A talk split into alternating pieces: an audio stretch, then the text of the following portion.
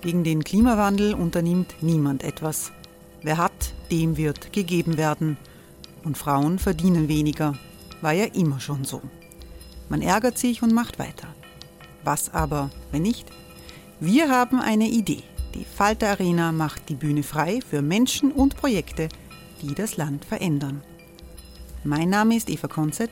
Ich leite das Politikressort im Falter. Und am Sonntag, den 26. Mai, veranstalten wir im Wiener Stadtsaal die nächste Falter Arena. Mit dabei unter anderem der ehemalige Politiker und Neosänger Matthias Strolz, Theresa Imre von Markter, Sonja Jöchtel von Love Politics oder Kari Ochsner von Ochsner Wärmepumpen. Machen statt jammern. Wir schauen uns an, wie das funktionieren kann.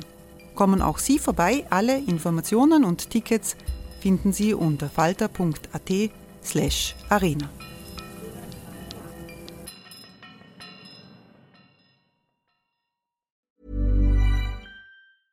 Hey, I'm Ryan Reynolds. At Mint Mobile, we like to do the opposite of what Big Wireless does. They charge you a lot, we charge you a little. So naturally, when they announced they'd be raising their prices due to inflation, we decided to deflate our prices due to not hating you. That's right. We're cutting the price of Mint Unlimited from $30 a month to just $15 a month. Give it a try at mintmobile.com slash switch. $45 upfront for three months plus taxes and fees. Promo rate for new customers for limited time. Unlimited more than 40 gigabytes per month. Slows. Full terms at mintmobile.com.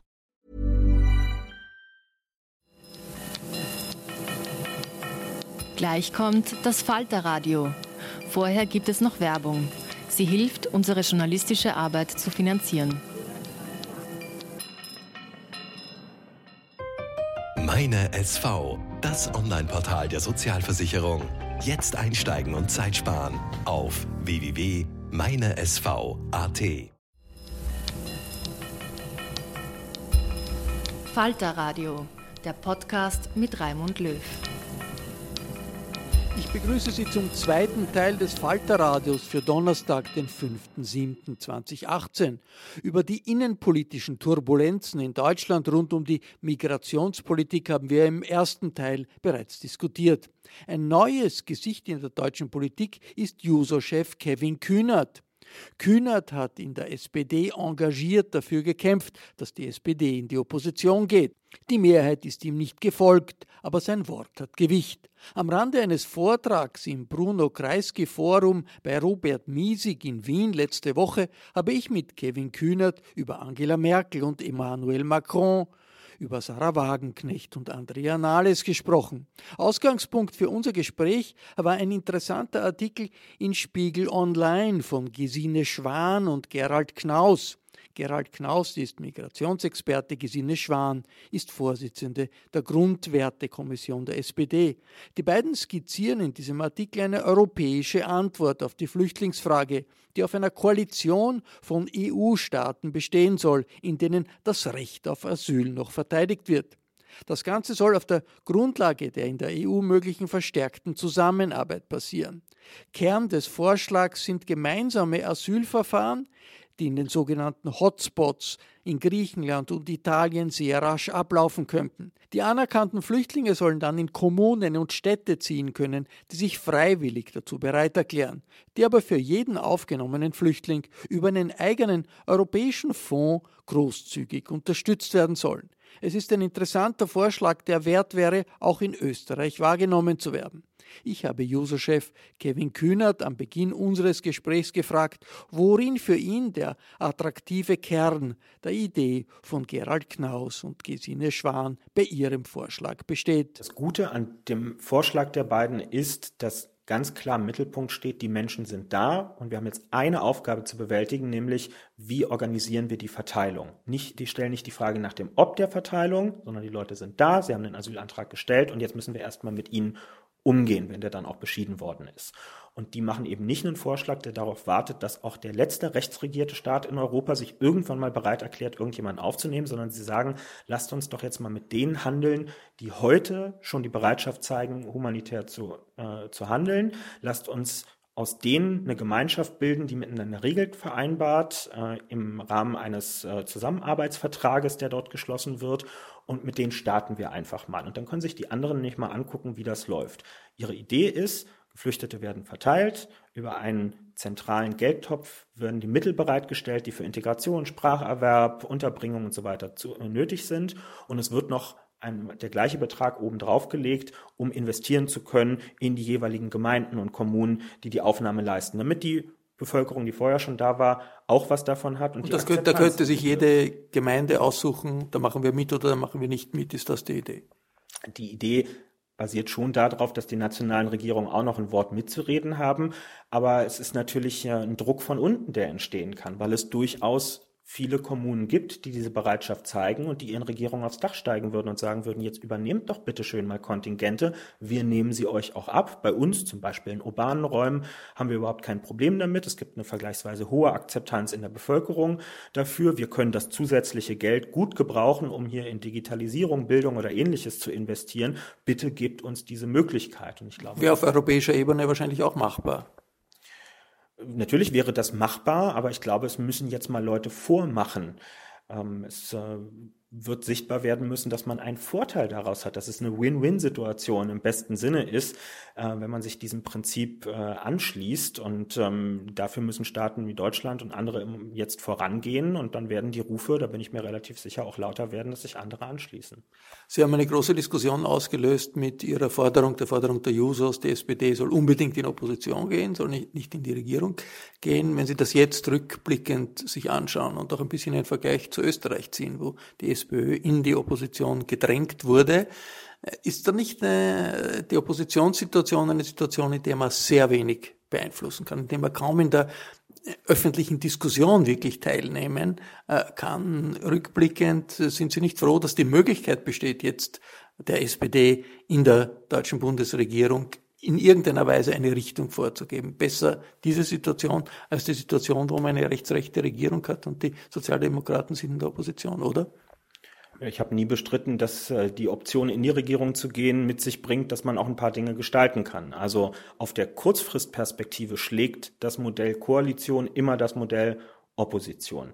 Wir haben die Frage als Jusos nach der Langfristperspektive aufgeworfen. Wenn man immer und immer wieder in eine große Koalition geht, die mittlerweile keine große Koalition mehr ist, mit der Argumentation, man müsse Schlimmeres verhindern und der Preis dafür ist, dass wir, aber ehrlicherweise ja auch die Konservativen, in diesem Prozess immer kleiner werden, kommen wir nicht dann bald, vielleicht schon bei der nächsten Wahl, in einer Situation raus, bei der auch diese Koalition irgendwann nicht mehr gebildet werden kann und wo der Zug vielleicht abgefahren ist, bei dem die Sozialdemokratie sich hin zu einer zumindest wieder mittelstarken politischen Kraft zurückentwickeln kann, weil der Vertrauensverlust so immens ist, weil das Verschwinden von inhaltlichen Konturen auch in Abgrenzung zu den Konservativen so sehr verwischt und ins Diffuse gewandert ist, dass niemand mehr daran glaubt, dass diese Partei überhaupt noch mal in der Lage sein wird, ein politisches Gegenkonzept zu herrschenden konservativen Ansichten zu organisieren. Und das ist für mich eine real existierende Gefahr, die schwerer wiegt als die Aussicht darauf, im täglichen Regierungsgeschäft sicherlich auch Verbesserungen organisieren zu können. Nach wie vor, Sie werden nach wie vor für SPD in der Opposition?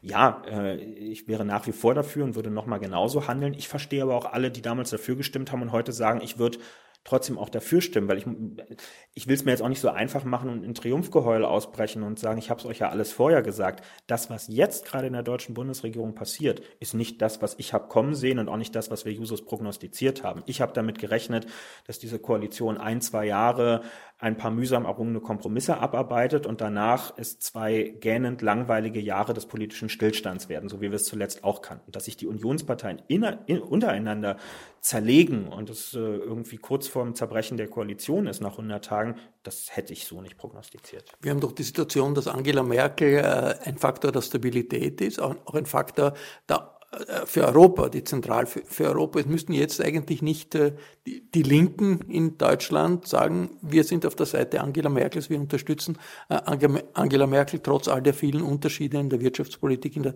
Sozial, äh, in der Sozialpolitik, weil sie für eine Aufrechterhaltung, für eine Verteidigung Europas steht.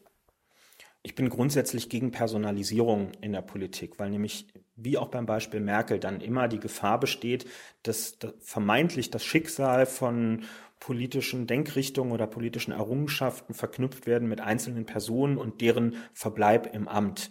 So einfach ist es aber nicht. Natürlich ist mir Angela Merkel in der aktuellen Auseinandersetzung näher als die CSU. Das ist jetzt auch erstmal keine Leistung von ihrer Seite, sondern das ist eine Tatsache.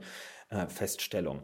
Nur dafür, dass sie jetzt einmal ausnahmsweise mal Haltung an den Tag legt, also in den letzten drei Jahren rund um die Frage des Umgangs mit geflüchteten Menschen und ein Stück weit jetzt auch in der Frage der, zumindest der Verteidigung von europäischen Errungenschaften, kann das ja nicht gleichzeitig übertünchen, dass sie seit 13 Jahren ein Totalausfall in allen ähm, regulatorischen, innenpolitischen Fragen ist, was die Gestaltung des Arbeitsmarktes angeht, was die Sicherung der Sozialsysteme angeht, was Ordnung auf dem Wohnungsmarkt angeht. Da gibt es nichts, wo am Ende ihrer Amtszeit, wann auch immer die sein wird, man positiv wird darauf zurückblicken können. Und das muss ich schon in meine Rechnung mit einbeziehen. Aber gut, also in der Situation, wo es um Europa geht, wo es um die Migrationspolitik geht, da wäre der Juso-Vorsitzende an der Seite Angela Merkels. Nee, an der Seite Angela Merkels das ist nicht der Punkt. Ich glaube, die Sozialdemokratie sollte auch tunlichst vermeiden, dass wir hier als die letzte Leibgarde von Angela Merkel äh, am Ende auftreten und dann noch energischer für ihren Amtsverbleib äh, kämpfen, ähm, als das die CDU selbst macht. Wir haben letztes Jahr einen Wahlkampf gemacht, der letztlich auch zum Ziel hatte, sie aus dem Amt äh, demokratisch äh, rauszuholen, sozusagen. Ähm, das ist nun mal der Gegenstand von, von Wahlkampagnen, äh, die man führt. Und meine, an meiner Einschätzung, dass das nötig ist, hat sich überhaupt gar nichts geändert. Ich muss nur in dem Moment jetzt natürlich bewerten, wird es dann ganz aktuell besser oder wird es nicht besser? Ähm, und wahrscheinlich würde es jetzt in dieser Minute erstmal nicht besser werden. Ähm, aber nichtsdestotrotz, diese Kanzlerschaft ist schon lange wirklich verbraucht und ähm, hat außer der Verteidigung von politischen Errungenschaften eigentlich nichts mehr im Angebot. Es gibt eine große Diskussion äh, in der deutschen Linken über die Idee einer Sammelbewegung. Sarah Wagenknecht in der Linken hat diese äh, Position verteidigt. Da gibt es in der Linken selbst eine heftige Auseinandersetzung. Ist das etwas, das den Juso-Vorsitzenden Kevin Kühnert äh, interessiert? Ist das attraktiv aus Ihrer Sicht? Ich bin sehr für linke Sammlungen, auf jeden Fall. Ich bin nicht dafür, dass wir alle vor uns äh, unser, unser Süppchen hinköcheln. Hey, I'm Ryan Reynolds. Recently, I asked Mint Mobile's legal team if big wireless companies are allowed to raise prices due to inflation. They said yes. And then when I asked if raising prices technically violates those onerous two-year contracts, they said, "What the f*** are you talking about? You insane Hollywood ass." So to recap, we're cutting the price of Mint Unlimited from $30 a month to just $15 a month. Give it a try at mintmobile.com slash switch. $45 up front for three months plus taxes and fees. Promoting for new customers for limited time. Unlimited more than 40 gigabytes per month. Slows. Full terms at mintmobile.com. und jeder so für sich das weitermacht, weil das ist seit mittlerweile 13 Jahren die Lebensversicherung der Konservativen in Deutschland, dass die politische Linke sich uneinig ist, dass Wählerinnen und Wähler vor Wahlen ganz genau wissen, dass es keine ernsthafte Option auf ein Linksbündnis gibt. So standen viele vor uns im letzten Wahlkampf, haben erneut gesagt, klingt ja alles schön und gut, aber mit wem wollt ihr es denn durchsetzen? Ich kann die Umfragen lesen und ich weiß, ihr könnt am Ende eh wieder nur mit den Konservativen regieren und das kenne ich schon. Insofern gibt es eine Notwendigkeit, sich gesellschaftlich links zu organisieren. Das betrifft die drei Parteien, die im Parlament sind und sich Mitte links verorten. Es betrifft aber auch soziale Bewegungen dahinter. Mein Bild von einer Bewegung ist nur nicht das, dass eine etablierte Spitzenpolitikerin loszieht und sagt, ich gründe eine Bewegung. Das ist also der, mein, der ganze Bewegungsbegriff ist eigentlich ein anderer. Das ist etwas, was von unten kommt, was aus einer sozialen Unzufriedenheit herauskommt, was ähm, kollektiv organisiert wird und nicht von der Spitze her. Zumal der Gedanke nun mal naheliegend ist, dass das auch eine Antwort ist einer Politikerin, die es, warum auch immer, seit Jahren nicht schafft, für ihre Vorstellung von linker Politik auch nur in ihrer eigenen Partei eine Mehrheit zu organisieren. Und meine Sorge im Moment ist, wenn man sich auch anhört, wer reagiert positiv auf ihre Vorstöße, dass das eine Sammlungsbewegung wird von Leuten, die in ihren jeweiligen Parteien bisher eine Minderheit gebildet haben. Aber die Sammlung von Minderheiten linker Parteien macht noch keine gesellschaftliche Mehrheit für die politische Linke am Ende, sondern wird eher noch weiter zur Spaltung beitragen. Inhaltlich, was halten Sie von den Vorstößen Sarah Wagenknechts? Es gibt eine heftige Diskussion über Migrationspolitik, über Ausländerpolitik, die von ihr ausgelöst ist. Ist, ist, ist das etwas, wo die Linke darauf eingehen sollte, nachgeben sollte, diese, diesen Ideen?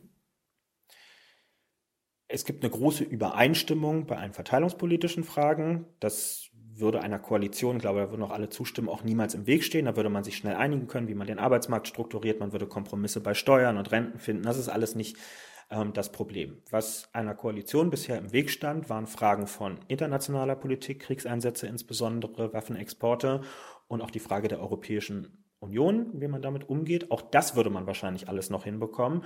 Und jetzt bringt Sarah Wagenknecht aber, flankiert von anderen, die das gleiche Lied singen, einen Zungenschlag in die Debatte rein, der da lautet, wir müssen Abstand nehmen von, sie nennt das Identitätspolitik, die wir in den letzten Jahren gemacht haben. Wir haben ihrer Ansicht nach zu sehr uns für Frauenrechte, homosexuellen Rechte, Migrantinnen und Migrantenrechte eingesetzt auf Kosten anderer verteilungspolitischer Themen. Und ich interpretiere ihre Aussagen so, dass sie dieses Verhältnis umdrehen will. Jetzt sind mal wieder die anderen Themen dran. Das halte ich für einen Trugschluss, weil es äh, den Eindruck vermittelt, man könne sich immer nur für das eine oder für das andere entscheiden. Das ist aus meiner Sicht der Bruch mit einem emanzipatorischen Anspruch einer Linken. Das ist so eine Brot- und Butterthemen-Linke, die sie da skizziert, zurück zu einer alten Gewerkschaftsbewegung, die Verteilung organisiert und Teilhabe. Dagegen ist auch überhaupt gar nichts einzuwenden. Aber ich möchte nicht, dass da drauf ein Preisschild klebt, das da lautet, jetzt mit Akzeptanz und Toleranz in der Gesellschaft ist jetzt mal langsam gut. Jetzt müssen erstmal alle anderen wieder mitgenommen werden, weil das ist eine Simplifizierung auch von gesellschaftlichen Stimmungen, ähm, die ich nicht unterschreiben würde und die aus meiner Sicht schwerlich eine Grundlage für ein Regierungsprojekt zusammen sein kann. Nächstes Jahr sind Europawahlen. Äh, viele befürchten, dass äh, die Sozialdemokraten in vielen Ländern äh, furchtbare Niederlagen erleiden werden und dass die Sozialdemokratie auf europäischer Ebene schrumpfen wird in einer Weise, wie es das schon lange nicht gegeben hat. Wie bereitet sich die europäische Sozialdemokratie auf diese Wahlsituation vor? Wie groß ist diese Gefahr aus Ihrer Sicht? Die Gefahr ist sehr groß, ähm, weil die europäische Sozialdemokratie insgesamt in einer Krise ist und so wie jede der einzelnen Parteien für sich häufig noch keine Analyse hat, woran es so genau liegt, gibt es eben noch keine gemeinsame Analyse und damit auch noch keine Ableitung, wie müsste eigentlich ein Programm aussehen, damit man wieder auf die Beine kommt. Was passiert heute in Europa? Wir haben eine hochgradig polarisierte Debatte, wo man sagen kann, auf der einen Seite steht ein streng proeuropäisches Lager, angeführt von Emmanuel Macron, unter welcher inhaltlichen Prämisse auch immer, aber definitiv proeuropäisch. Er hat einen nationalen Wahlkampf gewonnen, indem er mit europäischen Symboliken gearbeitet hat und es an Deutlichkeit nicht hat vermissen lassen. Auf der anderen Seite ein streng antieuropäisches oder in den Nationalstaat zurückorientiertes Lager rund um Orban, rund um die Regierung in Österreich, in Italien und so weiter und so fort. Diese beiden Pole bestimmen den Lautstärkepegel der Debatte im Moment und brüllen sich sozusagen gegenseitig an. Und die Wahrnehmung der Menschen in Europa ist, okay, zwischen den beiden Sachen kann ich mich entscheiden. Dabei gibt es zwei Probleme. Erstens, wir diskutieren überhaupt gar nicht mehr über relevante Alltagsfragen in Europa, darüber, wie wir hier den gemeinsamen Arbeitsmarkt, den wir nun mal haben, ähm, gestalten, wie wir Infrastruktur wie Mobilität in Grenzregionen zum Beispiel organisieren, ob wir zu einer ordentlichen Besteuerung von europäisch oder sogar global agierenden Unternehmen kommen und so weiter und so fort. Findet alles nicht statt in der öffentlichen Debatte. Das heißt, was die Sozialdemokratie leisten müsste, ist zu sagen, ja, natürlich sind wir eine proeuropäische Kraft, wir möchten aber eine Diskussion darüber, welches Europa denn? Wir wollen nicht mit den Antieuropäern über Ja oder Nein diskutieren. Ähm, die Auseinandersetzung lohnt sich in der Form nicht, sondern wir wollen mit den Pro-Europäern darüber diskutieren, soll es ein neoliberales Europa sein, ein Europa der Märkte, der Finanzmärkte und Wirtschaftsmärkte, so wie wir es heute haben, oder eins, dem eine soziale und vielleicht dann auch mal eine verfassungsrechtliche Komponente irgendwann hinzugefügt wird. Und das stellen wir als politische Kraft nächstes Jahr zur Abstimmung bei Europawahl. Wer das will, wer die soziale Säule in Europa will, mit einem Mindestlohn, mit einer Mindestbesteuerung, mit Sozialstandards, der muss sein Kreuz bei uns machen. So deutlich müsste die Botschaft sein, aber davon sind wir weit entfernt im Moment. Aber das ist nicht sehr weit weg in vielen Punkten von Macrons Vorstellung von Europa, wo ja auch eine europäische Arbeitslosenversicherung, europäische Sozialpolitik äh, als, als, fixe Punkte gibt. Wären Sie äh, grundsätzlich in einer Allianz mit den äh, europapolitischen Vorstellungen des Emmanuel Macron? Naja, nur wenn man diese Begriffe in den Raum stellt, äh, hat man dahinter noch lange nicht ein Konzept, was man sozialdemokratisch nennen kann.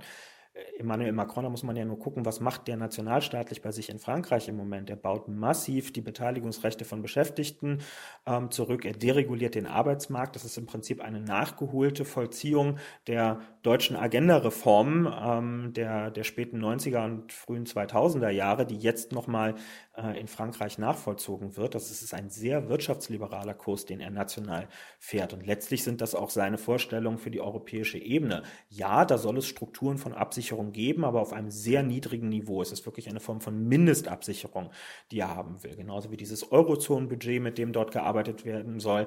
Ja, es soll Investitionen geben. Den Mittelmeerstaaten, die wirtschaftlich schlecht dastehen, muss geholfen werden. Ja, aber in welcher Größenordnung? Denn wir wissen doch mittlerweile, dass wir extreme Kraftanstrengungen bräuchten, um dort Beschäftigung wieder anzukurbeln. Da aber alles europäische fängt immer klein an und kann dann größer werden. Ja, aber ich glaube, die Polarisierung in Europa ist so stark, ähm, dass wir Gefahr laufen, noch mehr Menschen zu verlieren in ihrem Glauben daran, dass dieser, diese Staatengemeinschaft überhaupt effizient etwas regeln kann, wenn wir jetzt nicht mit größeren Projekten einsteigen. Ich nehme ein Beispiel. Wir haben rund um die Krise, äh, in die, die Finanz- und Wirtschaftskrise in Europa es mit enormer Jugendarbeitslosigkeit zu tun gehabt, in Italien, Spanien, Griechenland und so weiter. Und mit deutlichem Verzug ist als Antwort darauf eine sogenannte Youth Guarantee erstellt worden, also eine irgendwie Beschäftigungs- oder Ausbildungsgarantie für junge Menschen. Dafür Auf Initiative des damaligen österreichischen Bundeskanzlers Feimann. So sieht's aus. Dafür ist Geld bereitgestellt worden in, ähm, in, in, in Europa. Ähm, das können die Mitgliedstaaten abrufen, um jetzt Beschäftigung und Ausbildung anzuregen. Und ich habe mich jetzt gerade vor kurzem mit einem unserer Mitglieder im Europäischen Parlament unterhalten. Die traurige Bilanz ist nach dem letzten Jahr, der Großteil der Mittel ist gar nicht abgerufen worden. Es ist einfach nur Geld hingestellt worden, aber dass zum Beispiel Spanien, Italien und andere gar keinen gar kein duales Ausbildungssystem kennen, dass die gar nicht wissen, was sollen sie mit dem Geld eigentlich anfangen, um Beschäftigung zu fördern, weist halt darauf hin, dass Europa ein bisschen ein, ein kastriertes Politikmodell heute ist. Da ist zwar irgendwie Geld vorhanden und der Wille, politisch was zu gestalten, aber es fehlt eigentlich an den klassischen Institutionen, die dafür da sind, jetzt auch unter die Arme zu greifen und zu sagen, wir bauen euch eine Institution auf, die schulische Ausbildung beispielsweise gewährleistet oder ein Kooperationsprogramm mit Unternehmen, wo Ausbildungsplätze geschaffen werden oder ein öffentlicher Beschäftigungssektor, Sektor, der angeregt wird durch dieses Geld. Aber dann müssten wir halt auch über andere Größenordnungen sprechen, weil wir reden hier nicht über ein paar tausend Jugendliche, die irgendwie keinen Ausbildungsplatz haben, sondern wir reden da europaweit über Millionen, die in der Perspektivlosigkeitsschleife hängen und denen es schlechter geht als der Generation ihrer Eltern. Ist übrigens das erste Mal seit langer, langer Zeit, dass wir eine Realverschlechterung für eine halbe Generation in etwa haben gegenüber dem, was ihre Eltern mal erlebt haben. Das war der Chef der deutschen Jusos, Kevin Kühnert, mit dem ich am Rande eines Vortrages im Bruno-Kreisky-Forum in Wien gesprochen habe. Ich verabschiede mich von den Hörerinnen und Hörern auf UKW, die uns im Freirat in Tirol und auf Radio Agora in Kärnten hören. Ein Abonnement des Falter habe ich Ihnen bereits im ersten Teil der heutigen Folge empfohlen. Sie wissen, über das Internet kann man den Falter sehr einfach abonnieren www.falter.at slash abo ist der Tipp. Wir freuen uns, wenn Sie uns Feedback geben und natürlich noch mehr, wenn Sie diesen Podcast auf iTunes oder jeder anderen Plattform weiterempfehlen. Anna Goldenberg hat die Technik über. Im Namen des gesamten Teams verabschiede ich mich bis zur nächsten Folge.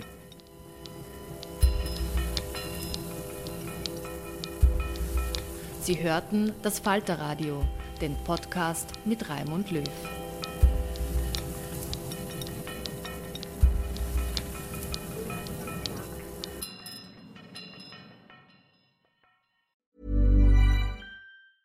Hey, it's Paige DeSorbo from Giggly Squad. High quality fashion without the price tag. Say hello to Quince.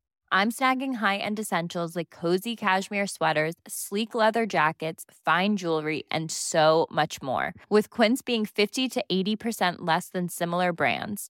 And they partner with factories that prioritize safe, ethical, and responsible manufacturing. I love that. Luxury quality within reach. Go to quince.com slash style to get free shipping and 365-day returns on your next order. quince.com slash style. Imagine the softest sheets you've ever felt. Now imagine them getting even softer over time. That's what you'll feel with Bowl and Branch's organic cotton sheets. In a recent customer survey, 96% replied that Bowl and Branch sheets get softer with every wash. Start getting your best night's sleep in these sheets that get softer and softer for years to come. Try their sheets with a 30-night guarantee. Plus, get 15% off your first order at bowlandbranch.com. Code BUTTERY. Exclusions apply. See site for details.